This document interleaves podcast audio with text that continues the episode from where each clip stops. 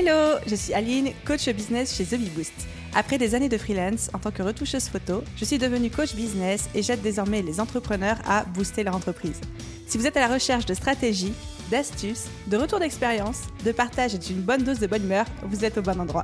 Dans ce podcast, seul ou avec mes invités, je vous partage tout pour vous inspirer au quotidien, vous aider à atteindre tous vos objectifs et faire en sorte que vous puissiez développer le business de vos rêves. Alors, installez-vous confortablement et c'est parti pour l'épisode du jour. Hello à tous et bienvenue dans l'épisode 261 du podcast Je fais pas j'ai business. Comme d'hab, je suis trop contente de vous retrouver pour bah, ces quelques minutes ensemble. Je vais essayer, c'est mon défi personnel dans cet épisode, de rester sharp, droit au but et de vous livrer un espèce de plan d'action clé en main pour tous ceux qui se lanceraient de zéro en business ou qui souhaitent développer et booster leur business. Avant ça, je veux juste faire une toute petite dédicace à l'une d'entre vous qui a laissé un commentaire sur le podcast. Vous savez que je vous demande souvent, je viens quémander les commentaires sur les plateformes d'écoute parce que vous me connaissez, je ne monétise pas ce podcast. Ma rémunération, c'est la vente de produits derrière quand vous en achetez ou même juste vos encouragements, vos notes, vos commentaires sur la plateforme. Donc, j'essaye de valoriser ça autant que je peux. Donc, aujourd'hui, on dit un immense merci à Nat435 qui nous dit Merci Aline pour tous tes podcasts qui sont tellement pertinents et motivants. Ça donne envie d'y aller et de mettre les choses en place. Même si je suis déjà relativement avancée dans mon business, il y a toujours quelque chose d'instructif. Donc merci à toi pour ce commentaire et surtout je ne l'ai pas choisi au hasard puisqu'il fait totalement sens, en tout cas la fin du commentaire par rapport au sujet d'aujourd'hui et tout particulièrement ce côté, même si je suis avancée dans mon business, il y a toujours quelque chose d'instructif même dans un contenu débutant et on va parler un petit peu du beginner mindset. Mais pour ça, on va d'abord rétro-pédaler un petit peu en arrière. J'adore, j'adore, j'adore très régulièrement dans ma tête. Je fais l'exercice euh, sous la douche, le soir dans mon lit quand j'arrive pas à dormir, etc. J'aime me prêter à cet exercice de OK, si demain je perds tout, si je dois tout recommencer, ce serait quoi mon plan d'action? Sachant que dans ma tête, c'est très clair que je suis née pour être entrepreneuse et que même si demain je perds tout et qu'il faut que je recommence de zéro, je ne me verrai pas reprendre un salarié, en tout cas pas de manière indéfinie. J'avais déjà fait un premier épisode de podcast en 2021, donc ça date d'il y a quasiment trois ans maintenant, c'est l'épisode 125 de bah, si je devais recommencer tout de zéro, quel serait mon plan d'action? Je n'ai pas réécouté cet épisode, je ne sais plus du tout trois ans après ce que je dis dedans, mais j'ai pas réécouté parce que je veux y aller en mode c'est la Aline de 2024, c'est la Aline d'aujourd'hui qui va vous livrer son plan d'action clé en main. Très souvent, je sais que personnellement, je me projette dans cette espèce de euh, scénario catastrophe, ce qu'on appelle le worst case scénario, parce que ça m'aide à relativiser, ça m'aide à me rendre compte que même si demain je perds tout, c'est quand même très peu probable, mais ça arrive, eh ben, je sais que je pourrais me relever, je sais que je pourrais repartir de zéro. Donc aujourd'hui, j'ai un petit peu ce double enjeu et cette double envie avec cet épisode de podcast par rapport à vous. C'est déjà de vous montrer qu'en fait, il n'y a pas vraiment de fatalité et qu'on peut toujours recommencer de zéro et qu'est-ce que je ferais moi aujourd'hui si j'étais dans cette situation-là? Et surtout, vous donner un petit peu un raccourci, parce que je sais que la Aline de 2021, elle n'aurait pas réfléchi comme la Aline d'aujourd'hui, fort heureusement, et surtout que la Aline qui s'est lancée sur The Bee Boost en 2018-2019, si elle avait pu avoir ce système de réflexion aujourd'hui, les choses seraient allées beaucoup plus vite, slash encore plus vite. Je dis pas ça pour me faire mousser, mais comme je vois énormément de différences entre la ligne que je suis aujourd'hui et la ligne que j'étais bah, il y a 5 ans, et c'est encore une fois, c'est parfaitement normal, je sais que je ferais les choses totalement différentes si je devais redémarrer un business. Et donc l'idée aujourd'hui, c'est de se questionner bah, sur qu'est-ce que je ferais différemment. Et si je devais vous spoiler et vous livrer la conclusion de cet épisode là maintenant tout de suite, la réponse serait de dire bah, dès le début, je mettrais énormément d'intentionnalité, de stratégie dans tout ce que je fais et j'irai droit au but. Je ne me perdrai pas dans les fioritures, je ne me perdrai pas dans certaines stratégies, je ne me perdrai pas dans des syndromes de l'objet brillant, etc. On aura l'occasion de détailler ça juste après, mais j'irai vraiment littéralement droit au but. Je reviendrai aux sources de ce que c'est avoir un business, être entrepreneur, être freelance. Et je taclerai là-dedans et je ferai un effet levier, un effet 20-80, donc les fameux 20% d'actions qui apportent 80% de résultats dans cette direction-là, sans m'embêter avec tout le reste qui pour moi sont un petit peu les fioritures, les bonus, mais qui ne doivent pas prendre ou accaparer tout mon temps et toute mon attention euh, quand euh, je démarre euh, une activité. Ok, donc on est parti. J'aimerais vous inviter à un exercice de projection pour planter le décor. Imaginez. Enfin, moi, j'imagine, vous imaginez pour vous, moi, j'imagine pour moi. J'imagine, je plante le décor. The Bee Boost a craché. The Bee Boost met la clé sous la porte et je suis obligé de tout recommencer de zéro. Je n'ai plus d'argent. Je n'ai plus d'équipe. Et surtout, je n'ai plus de réseau professionnel. Vraiment, j'ai joué l'exercice à fond en me disant, je n'ai même plus les amis que j'ai aujourd'hui ou le réseau que j'ai aujourd'hui. Vraiment, je suis inconnu au bataillon, je suis nobody. Par contre, je garde mon mindset. Je garde aussi mes connaissances entrepreneuriales, etc. J'ai des amis, mais je ne connais plus personne qui peut me faire bénéficier de son audience, par exemple, ou qui peut me filer un coup de pouce euh, financier ou quoi que ce soit. Première chose que je fais, c'est je chiale, déjà, je pleure. non, mais première chose que je fais, c'est que je m'obligerai à me mettre et c'est vraiment quelque chose que j'essaye de cultiver chez moi au quotidien aujourd'hui, mais depuis le début, parce que je suis persuadée de la qualité de ce trait de caractère, c'est de se remettre dans ce que j'appelle le beginner mindset, c'est l'état d'esprit du débutant. L'état d'esprit du débutant, c'est de considérer que chaque opportunité, chaque action, chaque personne, chaque rencontre, chaque discussion, chaque échange a quelque chose à nous apporter et que on n'est pas mieux que quelqu'un d'autre. On ne connaît pas plus que quelqu'un d'autre, on ne sait pas mieux, on ne sait pas différemment que n'importe qui ou n'importe quoi a quelque chose à nous apprendre sur nous, sur notre business ou a quelque chose à nous apporter. Cet état d'esprit m'a tellement, tellement aidé en tant qu'entrepreneuse à garder les pieds sur terre, à rester en contact avec mon audience, à avancer, à faire des prises de conscience, à prendre des décisions aussi, que je trouve hyper précieux et je trouve aussi dommage quand je vois des entrepreneurs qui se décorrèlent complètement de ça parce qu'ils pensent qu'ils ont tout compris ou parce qu'ils pensent que désormais ils n'ont plus les mêmes problèmes que euh, quand ils étaient euh, débutants ou qui prennent de la distance par rapport à l'audience, etc. Parce que je trouve ça, je trouve ça assez fou.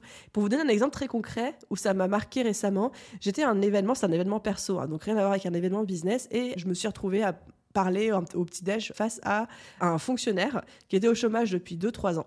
Donc, on pourrait se dire, bah, cette personne, euh, franchement, on n'a rien à se dire. Euh, moi, je suis entrepreneuse, je gère deux entreprises, j'ai jamais été salariée qu'est-ce que je pourrais dire à cette personne-là? Parce qu'en fait, on parlait un petit peu vie professionnelle, etc. Il se trouve que cette personne connaissait un petit peu The Beboost, qui suivait de loin. Et à un moment, il commence à me parler de Postadem.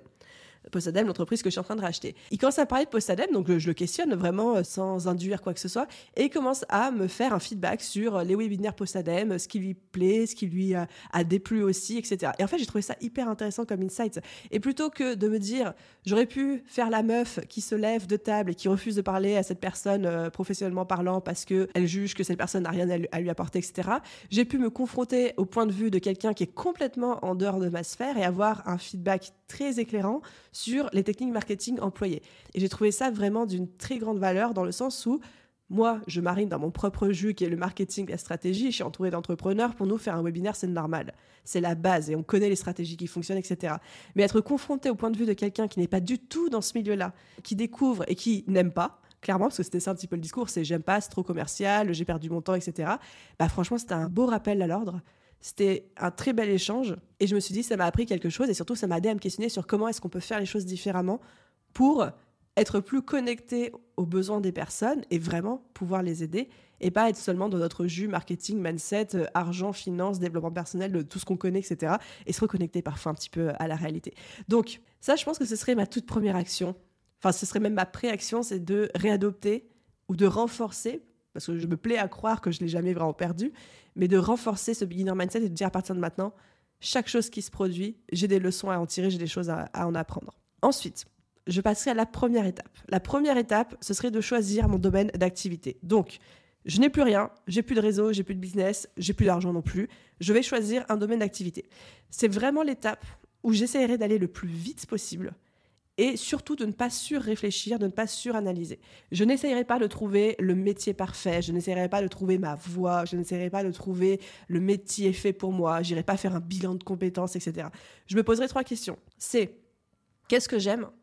Dans quoi est-ce que j'ai des facilités? Et où est-ce qu'il y a de la demande aujourd'hui? Donc qu'est-ce que j'aime? Dans quoi est-ce que je sais que j'ai des facilités? Et où est-ce qu'il y a de la demande aujourd'hui?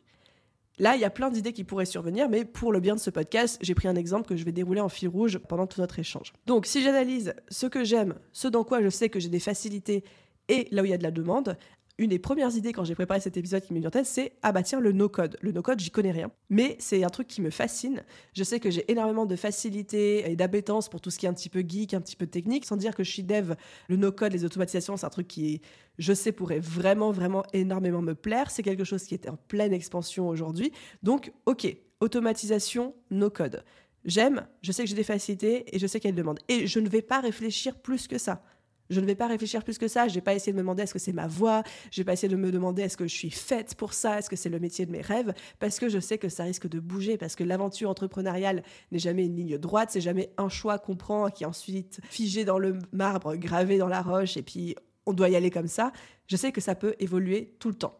Mais il me faudrait un point de départ et j'essaierai de le trouver le plus vite possible, sachant qu'un business, ça se construit dans l'action et dans la durée, et ça ne se construit pas sur la ligne de départ avec une, liste de décisions qu'on doit prendre. Et ça, c'est très important de le comprendre. Dernière question que je me poserai dans cette première étape, c'est je me demanderai, est-ce que c'est assez niché pour commencer, parce que je suis persuadée qu'aujourd'hui, en 2024, quand on veut aller vite, quand on veut avoir des résultats rapidement, que ce soit en termes de chiffre d'affaires, de clients, de visibilité, c'est mieux de commencer. C'est pas obligatoire, mais c'est quand même beaucoup mieux beaucoup plus facile de commencer si on est niché, c'est-à-dire si on est reconnaissable de par le fait qu'on parle à un type de clientèle précis, de par le fait que on travaille sur un sous-domaine de notre activité qui est assez précis, mais il faut qu'on soit identifiable, il ne faut pas qu'on fasse quelque chose que des milliards, milliards de personnes font. Donc évidemment, si je garde mon exemple de freelance en no-code, évidemment que je ne suis pas la seule ou que je ne serai pas dans ce scénario hypothétique la seule à proposer ça, mais je dis pas juste que je suis dev ou je dis pas juste que je suis coach je dis que je suis OK freelance spécialisé en automatisation et no-code.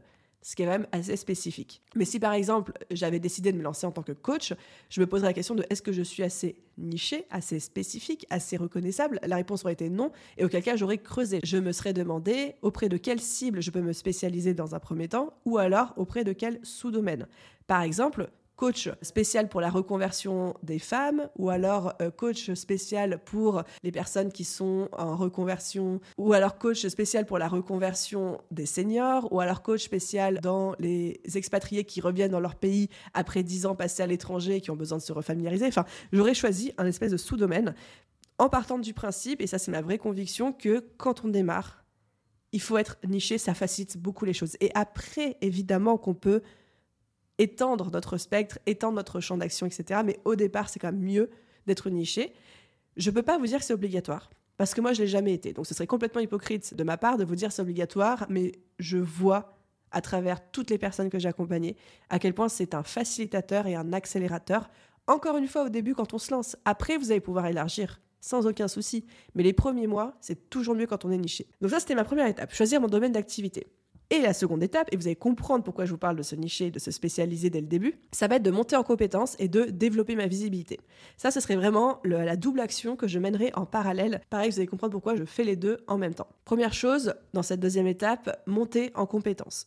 La première chose que je ferai, c'est que je prendrai une formation. Pour moi, c'est hyper, hyper important et on ne souligne pas assez l'importance du fait que bah, si vous êtes freelance mais que vous n'êtes pas très bon dans ce que vous faites, bon courage pour développer votre activité. Parce qu'au bout d'un moment, on peut avoir toutes les stratégies marketing qu'on veut, on peut avoir le meilleur état d'esprit entrepreneurial. Si vous ne faites pas du bon boulot, je suis désolée, mais vous n'allez pas avoir un bon bouche à oreille, vous n'allez pas avoir de bonnes recommandations, vous n'allez pas avoir des clients très satisfaits, ça va être très compliqué, vous allez assez vite vous heurter un plafond de verre. Donc ma première priorité serait de me former et de devenir très bonne dans ce que je fais. Vous remarquerez que je n'ai pas dit excellente, vous remarquerez que je n'ai pas dit parfaite, vous remarquerez que je n'ai pas dit la meilleure, mais juste très bonne dans ce que je fais pour être sûr de délivrer un très bon travail. Et pas juste un bon travail, pas juste un travail OK, acceptable, mais un très bon travail dans ce que je fais. Donc, soit je me prends une formation payante, et je pense que je serai du style à faire ça, quitte à devoir investir, quitte à devoir, euh, je sais pas, euh, vendre 3-4 euh, trucs que j'ai chez moi pour avoir 1000 euros et pouvoir me payer une formation, quelque chose comme ça. Ou alors, si vraiment je suis dans une situation où je n'ai pas un euro à dépenser,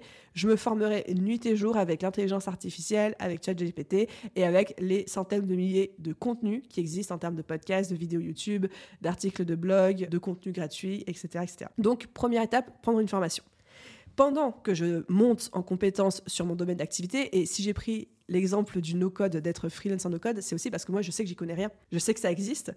On y touche un petit peu dans The Big Boost, mais c'est pas moi qui fais, c'est mon équipe qui gère ça. Et surtout, voilà, c'est un domaine où je sais que je pourrais être bonne, mais je n'y connais rien. Donc, je pars vraiment de zéro. Et pendant que je euh, me forme sur ce sujet-là, j'ouvrirai des réseaux sociaux. Pareil, je ne vais pas sur-analyser sur quelle plateforme choisir, etc. Je prends une plateforme qui fait sens en termes de est-ce que je pense que mes futurs clients sont dessus, consomment sur cette plateforme, est-ce que c'est une plateforme qui n'est pas trop désagréable pour moi à utiliser? Donc là, en l'occurrence, pour le no-code, être freelance en no-code, je prendrais LinkedIn. Je prendrais pas TikTok. Je pourrais, hein, je prendrais pas Instagram, mais je pourrais aussi, mais j'aurais plutôt tendance à choisir LinkedIn. Donc quelque chose de pas trop désagréable où je me vois créer du contenu dessus et une plateforme où ça fait sens que mes futurs clients y soient. Encore une fois, je m'embêterai même pas à faire un podcast ou une chaîne YouTube dans un premier temps, c'est très chronophage. Je suis encore en formation, donc je sais que potentiellement j'ai plein de choses à apprendre, etc. Les réseaux sociaux, ça me va très bien. Et au fur et à mesure que je suis ma formation, je monte mes réseaux sociaux en partageant ce que j'apprends au fur et à mesure. Un petit peu comme le concept de building public des startups qui documentent en fait leur création, euh, leur avancée, tout ce qu'elles font, etc. Je serai toujours transparente sur ce fameux compte LinkedIn, sur le fait que je suis en apprentissage, que je me lance, mais en partageant ce que j'apprends, mes échecs, mes erreurs, etc. Je suis déjà en train de me construire une expertise, une crédibilité, une visibilité, tout en apprenant un petit peu comment fonctionne LinkedIn, comment fonctionne la plateforme. Donc pour moi, c'est ça le point important, c'est que j'ouvrirai dès que possible une plateforme sur laquelle je peux m'exprimer en tant que créatrice de contenu, en même temps que je me forme en termes de compétences métiers. Pourquoi ce choix-là? Parce que ce sera un gain de temps, un gain de crédibilité aussi, et ça peut potentiellement m'apporter très très rapidement des futurs prospects, des personnes qui me disent oh bah écoute, je, suis euh, intéressée, j'aime bien la manière dont tu communiques, etc., etc. Toujours en parallèle de ça, dans cette sous-catégorie de développer ma visibilité en même temps que je monte en compétences, j'essaierai le plus rapidement possible de me créer et de développer un réseau. Donc de contacter des pairs dans mon secteur, des professions complémentaires, d'aller dans des réseaux physiques autour de chez moi, de contacter des personnes en direct sur LinkedIn ou sur Instagram qui sont dans ce secteur-là aussi, et juste de proposer un café virtuel, une rencontre, poser trois quatre questions, euh, demander un coup de main si j'ai besoin d'un coup de main, mais bref, de créer du lien le plus rapidement possible. L'idée étant de poser les premiers jalons de mon réseau. Ensuite, Pareil, toujours dans cette deuxième étape qui est de monter en compétence tout en développant ma visibilité, je me formerai gratuitement. Et quand je dis formation gratuite, c'est euh, podcast, vidéo YouTube, etc. sur mon réseau social, c'est-à-dire là en l'occurrence sur LinkedIn. Donc formation payante ou formation gratuite si vraiment j'ai pas d'argent, mais je serais vraiment du style à investir assez rapidement, quitte à devoir faire des efforts financiers pour ça, pour monter en compétences métiers, mais formation gratuite pour monter en compétences sur ma plateforme de prospection, ma plateforme de visibilité, ma plateforme de communication, qui là en l'occurrence serait LinkedIn. Je voudrais à tout prix comprendre assez rapidement comment fonctionne l'algorithme de LinkedIn, c'est quoi les bonnes pratiques, qu'est-ce que je devrais mettre en place, c'est quoi un bon rythme de publication, etc., etc., pour justement mettre bah, toutes les chances de mon côté en termes de quitte à créer du contenu, autant que ce soit un contenu qui fonctionne. Donc, si je dois résumer un petit peu cette seconde étape, ce serait de passer beaucoup de temps sur la montée en compétences métiers, la création de contenu, visibilité, building public, je documente ce que je fais, ce que j'apprends au fur et à mesure, etc., et le réseautage. Et ensuite, ma troisième étape qui peut venir au bout de quelques semaines ou quelques mois tout au plus, mais pas au bout d'un an. Ça arrive quand même dans les trois mois, quatre mois maximum. Après le fait que j'ai trouvé mon idée et que je suis en train de me former, ce serait de trouver mes premiers clients. Donc là, on a deux scénarios on a le scénario catastrophe et on a le meilleur scénario du monde. Le meilleur scénario du monde, c'est que quelques semaines après que j'ai commencé à documenter ma formation, ma progression, à créer du contenu en ligne sur LinkedIn, et eh ben ça a fonctionné. Encore une fois, c'est le meilleur scénario. Ça a fonctionné, il y a des personnes qui me parlent, j'ai commencé à nouer euh, des liens, du contact avec euh, certaines personnes, ça se passe bien, je sens que j'ai un début de réseau qui se forme. Bref, la mayonnaise a pris. Et au cas si ça a fonctionné, généralement, j'ai les premières demandes qui commencent à arriver de personnes qui sont intéressées. Et je considérais vraiment ces demandes comme un bac à sable et un terreau d'apprentissage. C'est-à-dire que je n'accorderai pas forcément d'importance à ce qui va se passer. C'est-à-dire que que mes propositions de devis soient rejetées ou non, que ça débouche sur une collaboration payante ou non, j'accorderai pas vraiment d'importance, je mettrai pas d'enjeu là-dessus, mais je me dirai juste, ok, c'est hyper intéressant, qu'est-ce qui fait que les personnes me contactent, comment est-ce qu'elles m'ont connu, est-ce que c'est la création de contenu? Est-ce que c'est le réseautage? Est-ce que c'est la visibilité? Est-ce que c'est autre chose? Quel type de demande ces personnes ont? Quelles sont les questions qu'elles me posent? Si elles décident de ne pas travailler avec moi, pourquoi? Parce que tout ça, ça va me donner des billes pour la suite de bah, qu'est-ce que, est-ce que je dois créer des offres ou pas, est-ce que je dois faire un site internet ou pas, qu'est-ce que les gens demandent, c'est quoi les demandes les plus courantes, c'est quoi le vocabulaire qu'ils utilisent quand ils communiquent avec moi, etc. Donc je ne mettrai vraiment pas d'enjeu je n'aurai pas d'attente spécifique sur les premiers contacts prospects que je pourrais avoir. Par contre, je serai très attentive sur comment ça se passe, le déroulé, etc. etc. Donc ça, c'est dans le meilleur scénario du monde, il y a des gens qui commencent déjà à me contacter pour travailler avec moi, avec des demandes concrètes, parce que mes premières actions de création de contenu, de visibilité, de networking ont porté leurs fruits. Et là, évidemment, en fonction de leur demande, soit je leur dis, bah, je viens de terminer ma formation, je me sens totalement OK de faire ce que tu me demandes, let's go, je te fais un devis.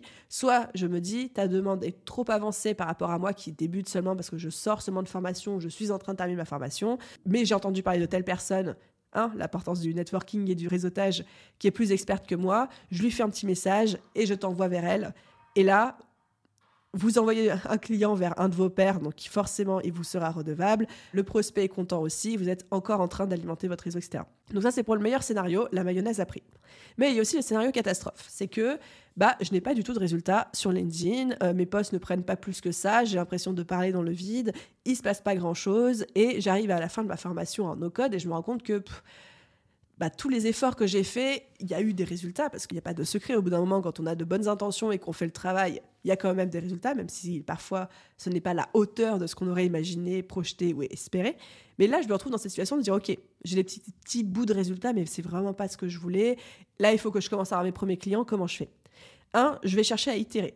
OK, j'ai pas eu de résultats, mais il y a quand même eu des petits signaux faibles sur des choses qui ont fonctionné ou pas. Ça peut être un post LinkedIn qui a fait 20% de vues de plus qu'un autre. Ça peut être une personne avec qui j'ai une discussion un peu plus poussée que salut ça va, tu fais quoi dans la vie en DM. Ça peut être une personne qui m'a posé des questions sur ce que je faisais. Enfin voilà. Il y a des signaux faibles et je me dis ok qu'est-ce qui a fonctionné? Et je chercherai à itérer là-dessus, c'est-à-dire à faire plus de ça et moins du reste. Deuxième chose, je commencerai à prospecter, même si ce n'est pas parfait, même si ce n'est pas forcément les bonnes personnes, même si je n'ai pas le message magique qui va forcément m'apporter un énorme oui de la part de la personne en face. Spoiler alert, ça n'existe pas ce genre de message, mais je m'entraînerai à prospecter. Je fais une petite parenthèse parce que l'autre jour, je suis tombée sur un TikTok et j'ai trouvé ça extraordinaire et je me suis dit qu'il allait falloir que je vous en parle dans ce podcast. Mais c'est une nana qui racontait qu'elle s'était fixée comme objectif pour l'année 2023 d'être rejetée le plus possible. Et donc en fait, elle a passé son année 2023 à se mettre dans des situations où elle voulait être rejetée. Elle cherchait à être rejetée.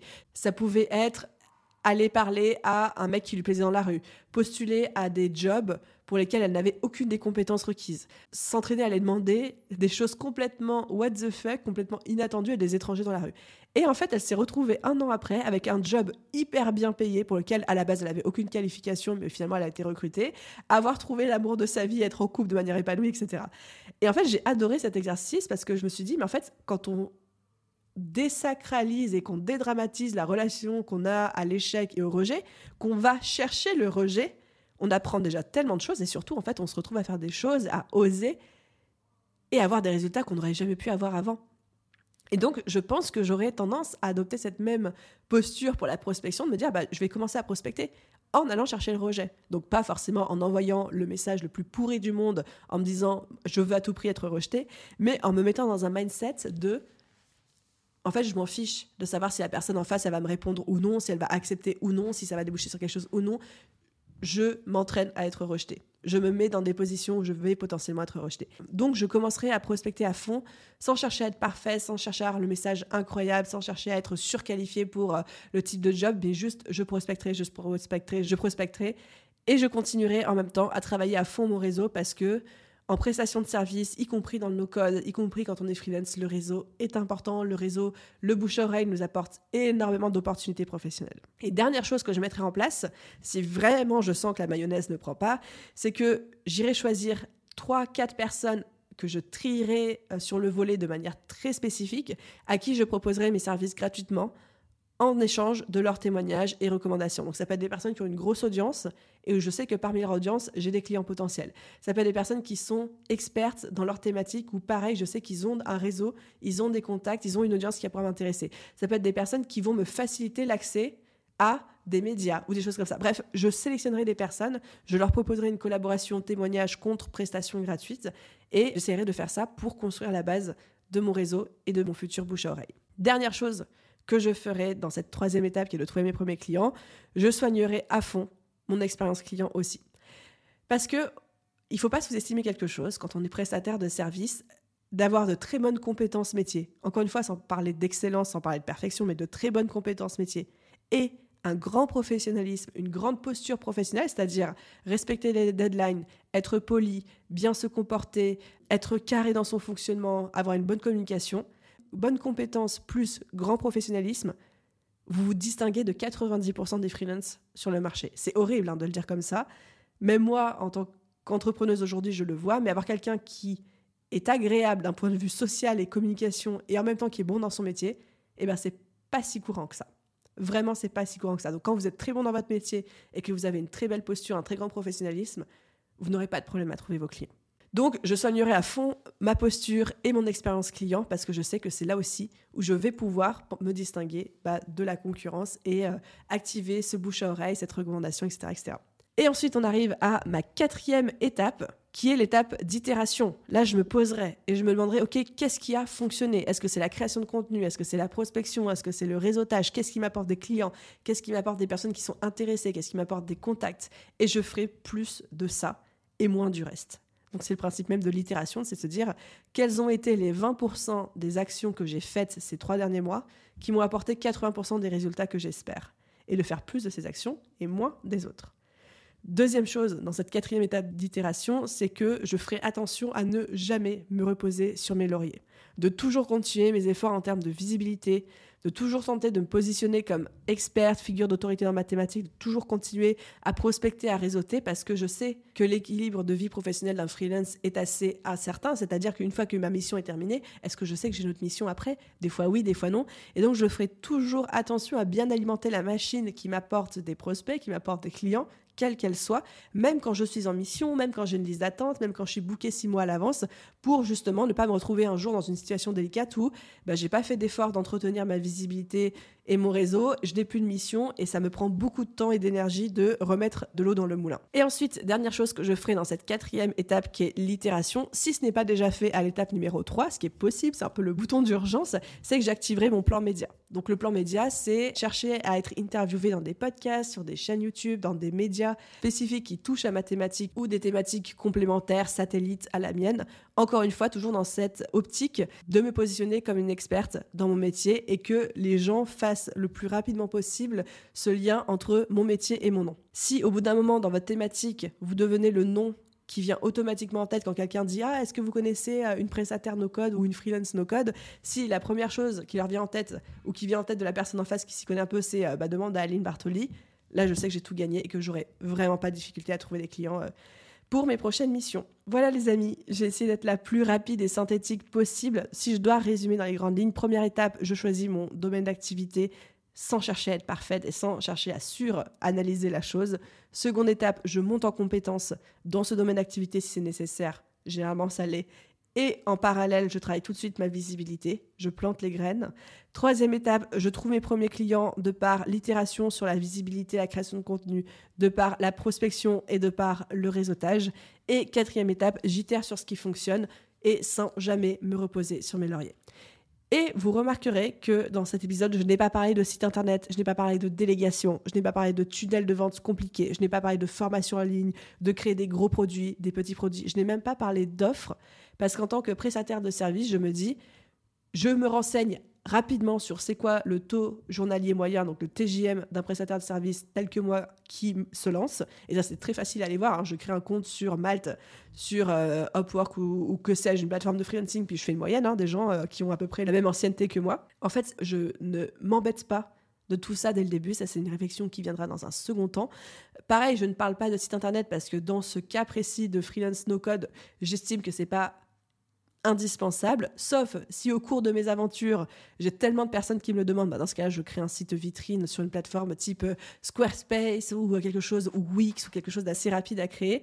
Et surtout, je ne m'embête pas avec des fioritures et des petites stratégies, des petits trucs dans tous les sens qui vont, on va dire, plus me distraire et me faire dévier de la trajectoire de base qui est de comment je trouve mes premiers clients le plus rapidement possible et comment est-ce que je construis une activité stable, solide, dont j'arrive en vie le plus vite possible, plutôt que comment est-ce que j'ajoute des petits décors euh, tout mignons en sucre sur le gâteau que je suis en train de faire. Bah, commence déjà à cuire ton gâteau et à faire ta structure de base. Ensuite, tu pourras mettre du sucre glace dessus. Voilà, c'était un petit peu ça la métaphore. Si je devais faire une conclusion de cet épisode, je dirais que mon message avec cet épisode de podcast, c'est de vous montrer que, un, il n'y a pas de solution miracle faites du bon boulot, faites-le bien, sachez communiquer. C'est ça en fait la recette de l'entrepreneuriat. Et surtout, c'est cette capacité à aller à l'essentiel, à retourner à la source de ce qui fait un entrepreneur, c'est-à-dire des bonnes compétences, une bonne posture, un état d'esprit entrepreneurial. Et quand j'ai un état d'esprit entrepreneurial, c'est pas en mode euh, mindset de croissance et d'abondance. C'est en mode gestion du stress, des émotions, résilience émotionnelle, bonne communication, bon comportement, connaissance marketing et stratégique, toutes ces choses-là. Et en fait, quand vous avez juste ça, encore une fois, vous vous distinguez de 90% des entrepreneurs sur le marché et vous avez le terreau de base, vous avez les bases solides pour construire tout le reste. Et ensuite, évidemment, après, il y a plein de choses qui vont venir s'ajouter à ça, mais pour commencer, vous n'avez pas besoin de plus que ça. Et c'était le discours que je voulais avoir avec vous aujourd'hui. Bon, j'ai réussi à faire 31 minutes. Ça fera certainement un petit peu moins une fois que le montage aura été fait, que mes E, mes hésitations et mes reprises auront été coupées. Je suis fière de moi parce que je voulais vraiment vous montrer que un plan d'action en 30 minutes suffit à lancer un business. Et j'espère que cet épisode vous a plu. N'hésitez pas à m'envoyer un petit message sur Instagram pour me dire ce que vous en pensez, si vous êtes d'accord, pas d'accord, si ça a généré des prises de conscience, si vous avez réalisé des choses ou pas du tout, si c'est que des choses que vous aviez déjà intégrées de votre côté. Merci d'avoir écouté cet épisode jusqu'au bout. Comme d'habitude, si vous avez une note, un commentaire et que vous souhaitez prendre le temps, 30 secondes pour le mettre sur votre plateforme d'écoute, ça compterait énormément, énormément pour moi. Et à vous tous, je vous souhaite une merveilleuse journée, soirée, après-midi, nuit, où que vous soyez. Et je vous dis à très vite dans un prochain épisode. Bye tout le monde